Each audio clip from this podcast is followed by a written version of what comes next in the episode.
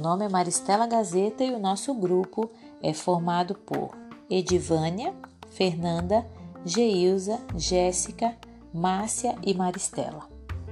Hoje é dia 27 de outubro de 2021 e o nosso tema é o período das manifestações literárias, com destaque o autor Gregório de Matos.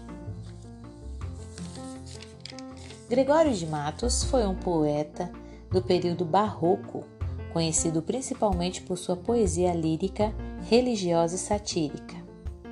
E foi esta última, porém, que o tornou conhecido como Boca do Inferno e o alçou a uma posição de grande prestígio na literatura brasileira.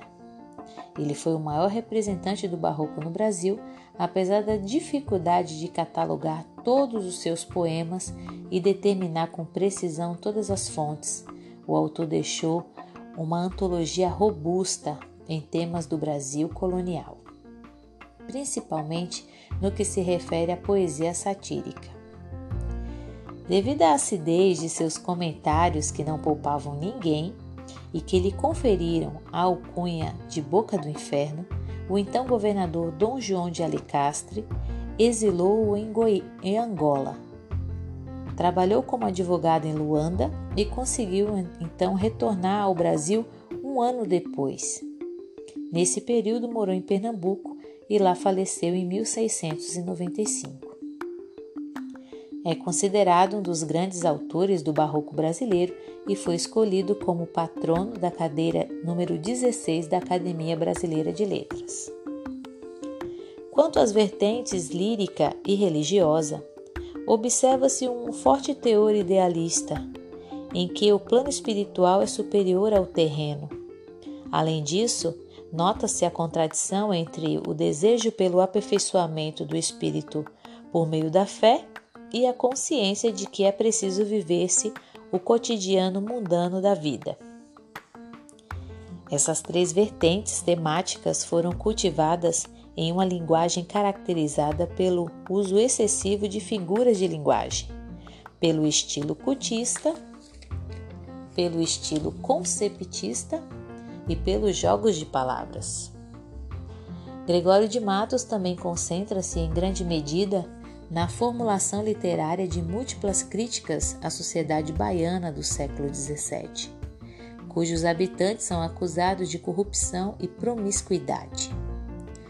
É exemplar nesse sentido o famoso poema que, por meio de epílogos, descreve a cidade da Bahia como lugar que falta, abre aspas, verdade, honra e vergonha, fecha aspas. Na longa lista de criticados constam os negociantes ambiciosos, a nobreza estúpida e vaidosa, os pretos e mestiços sem valor, a justiça corrupta e injusta, os religiosos hipócritas, a Câmara incompetente e a economia açucareira decadente.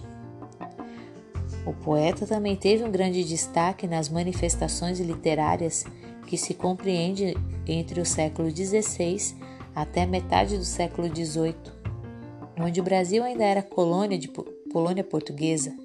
Segundo Antonio Cândido, os portugueses vieram para o Brasil com o intuito de compreender os habitantes para dominar e tirar proveito.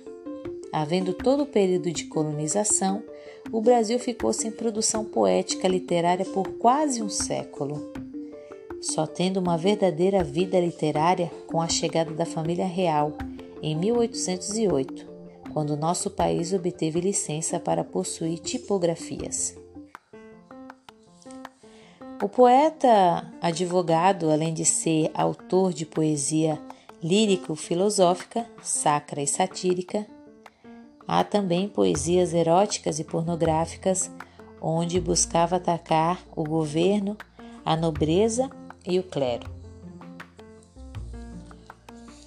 Nesse podcast abordamos quem foi Gregório de Matos, o que aconteceu na época das manifestações literárias Triste Bahia de Caetano Veloso e Gregório de Matos.